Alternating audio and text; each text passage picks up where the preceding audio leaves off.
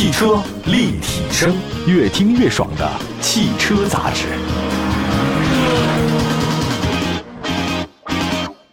买好车，用好车，就上有车以后 APP。腾讯战略投资的汽车信息服务平台，带给您真实靠谱的汽车报价，全国车辆降价信息，全市车辆最低门店。有车以后 APP，欢迎您下载。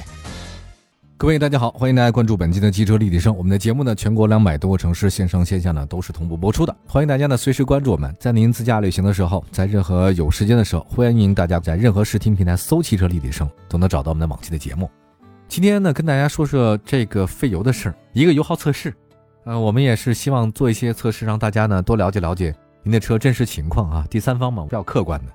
呃，我们老说这车费不费油啊？百公里油耗多少？这个我在节目中常说，大家可能也平常常问。啊，在给身边好友推荐车的时候呢，很多人说这个油多少钱？当然有人也说啊，你说你买得起车就不在乎那点油钱，这话没毛病。但事实上，对于用车频率较高的消费者，油耗呢可以考虑啊。毕竟咱们开的都是普通车，不是超豪华，所以能省油可以省一点，过日子实惠最要紧。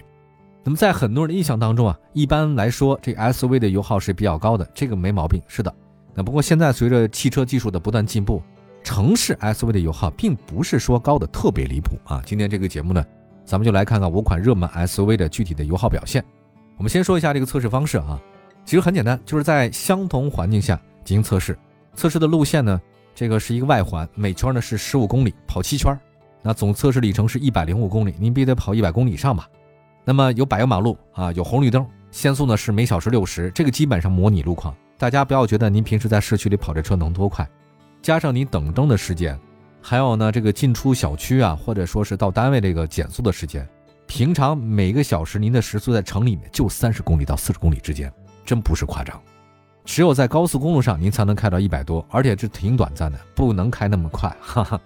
我们来看一下这个测试，很简单，开始测试前呢将油加满，测试结束以后呢再到同一个油站再次加满油，通过计算得出车辆的综合油耗，尽可能的减少误差。首先说雷克萨斯。这个呢是经测试的第一款车，雷克萨斯 RX 四五零四驱尊贵版，实测油耗百公里七点四。哎呀，这个让我非常感人呐！一百公里的它的油耗才七点四，很可以。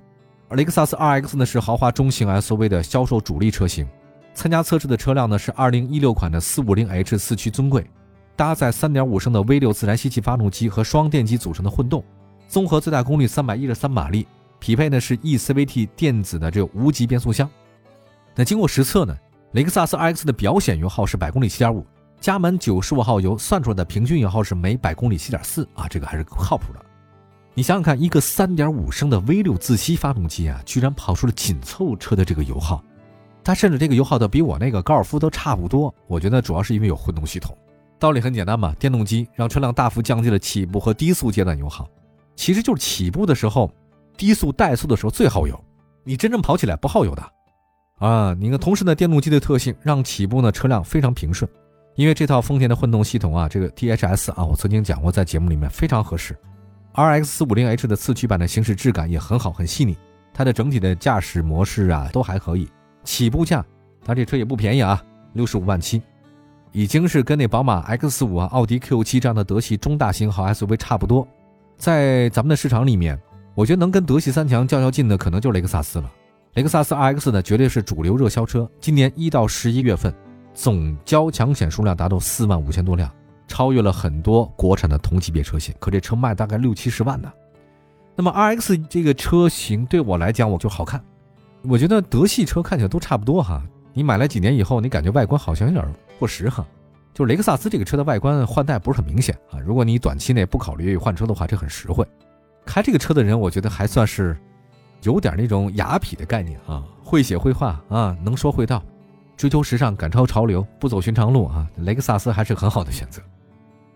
好，下一个说沃尔沃 XC90，是沃尔沃 XC 系列当中的顶级产品了。测试油耗是百公里七点八，而且是沃尔沃在全球推出的第一款全轮全时驱动的 SUV。沃尔沃 XC90 在美国被评为年度最佳 SUV 啊，这车还是可以的。这次测试呢是在2020款的沃尔沃 XC90 T6 版，搭载一台呢是 2.0T 的双增压发动机，最大功率320马力，最大扭矩400牛米。传动系统呢是八档手自一体变速箱，跑完100公里以后呢，车险油耗是百公里八点一，但是呢，加完油之后算了一下啊，基本是百公里七点八，这车也是挺大的。x C 九零目前在售车型六十三到七十八万之间，有 B 五、B 六两个车型。B 五呢是二点零 T 加四十八 V 的轻混，最大功率两百五，最大扭矩三百五。B 六呢是二点零 T 双增压加四十八 V 的轻混，最大功率三百，最大扭矩四百二。而呢 B 五、B 六都是八速手自一体变速箱和四驱系统。那么我觉得相比测试车型，其实现款沃尔沃的叉 C 九零呢采用同款发动机，当然它有一些调校啊，这个不太一样，因为刚才测试二零二零款，理论上来说。不会比老款的更费用。沃尔沃 X 四90可是它的旗舰 SUV 啊，但是卖的可能不如宝马 X5，不如奔驰 GLE 啊。但是它经销商有优惠，优惠大概十万块钱，所以基本上五十多万能拿下。数据显示，X C90 今年前十一个月总交强险数量是一万六千多辆啊，月销超过一千四百五十辆，还可以吧？沃尔沃 X C90 因为便宜了嘛，它是一个性价比比较高的豪华的中大型 SUV。呃，如果喜欢大车，而且预算不是特别足的话，叉 C 九零是一个特别性价比高的产品。好，下一个再说说雪佛兰开拓者，这个实测油耗是百公里七点九，二零二零款的雪佛兰开拓者 Redline 啊，六五零 T 七座停板，它搭载的是带有闭缸技术二点零 T 发动机。这个闭缸技术曾经讲过很多次，不再说了。你说它是个新技术，还真不是新技术，很早就有了，但是确确实实可能会让你省点油哈。缸也不需要那么多嘛，有的时候对吧？就像你家里是大别墅的似的，你这家里别墅十几个房，但你平常可能就一两间房你常用，其他房也放着也没啥用，就锁起来呗，对吧？还省得落灰，大概这个意思啊。来说一下 2.0T 发动机，最大功率237马，峰值扭矩350牛米，匹配 9AT 变速箱。实测以后，开拓者的表显油耗是百公里6.9，加满95号油以后，我们算出来的平均油耗是百公里7.9，这个差距有点大啊，确实有点费。印象当中啊，美系车应该都是油老虎，车身重，排量大。但实际情况来看还好，它有一个表亲是别克昂克旗啊，实测油耗是百公里八点五。那客观怎么讲呢？就是现在新技术确实有，它那个闭缸技术嘛是省油的。美国车它不是有老虎了，有小猫。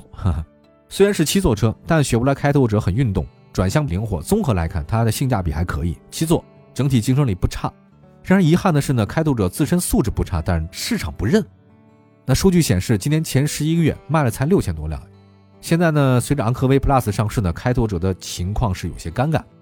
另外，雪佛兰旗下的中大型 SUV 雪佛兰开拓者定位七座中大型旗舰 SUV，跟别克昂科旗和凯拉克 XT 六出于同一平台。个人觉得，开拓者的外观会抓住很多的消费者啊，它的很凶悍，所以这个车呢是比较猛，我觉得像是直男开的。好吧，我们还有其他几款车啊，我们休息一下，还有大众途昂什么的，大家关心的一下呢，我们看看它的油耗是多少，一会儿回来。汽车立体声，回到节目当中，这里是汽车立体声。那今天呢，跟您说说五款热门 SUV 的油耗一个测试。我还特别喜欢做这种横向比较，一比较就大概知道这个车是什么样了。希望大家也多看一下，多关注一下啊。我们来说说这个大众途昂这个车型，大家算熟一点啊。测试车辆的话，我们挑了2017款的大众途昂 380TSI 四驱豪华，搭载的大众 2.0T 高功发动机，最大功率220马力，峰值扭矩350牛米。实测以后，途昂的表显油耗是百公里七点九升，加满九十五号油以后，我们算出来的平均油耗是百公里八点五升。这个车两吨多重啊？德系车比较重嘛，所以成绩还可以。二零一七款的现车跟现在的车型相比呢，仅仅是价格配置啊，所以动力系统是一样的，对吧？不用考虑太多。目前来看，上汽大众途昂是合资中型 SUV，你绕不开的车。它对标的是汉兰达啊、福特探险者，那大众品牌认可度还是比较高的。那么大尺寸的车身。这是途昂吸引人的地方。同时呢，这款车在底盘调教方面不俗。动力系统方面，2.0T 车型啊，你不满意的话呢，还有 2.5T 六缸。实测油耗呢是百公里十升，油耗表现也不错。这其实是大众啊，就综合实力很强。那如果它能跟美版那个原型车大众途昂搭载是八速自动变速箱会更好。那一到十一月份，大众途昂总交强险数量是四万两千多辆，这卖的还是比较稳定的。下一个呢是传祺 GS 八，GS 八呢曾经我们在做过类似的节目啊，搭载了丰田的混动 THS 技术，第四代了。那动力和燃油方面有提升。看了一个数据啊，就说有人驾驶这个传祺 GS 八混动版车型，从呼和浩特到张家口再到沈阳啊，全程高速，一箱油跑过了超过一千五百公里，平均油耗是每百公里三点五升。那么如果你要是日常驾驶模式，咱乘以二，好吗？百公里七也是可以的。第二代传祺 GS 八定位是中型 SUV 市场，它的尺寸特别大。我记得有期我专门做这第二代 GS 八的，大家可以拿来听一下哈。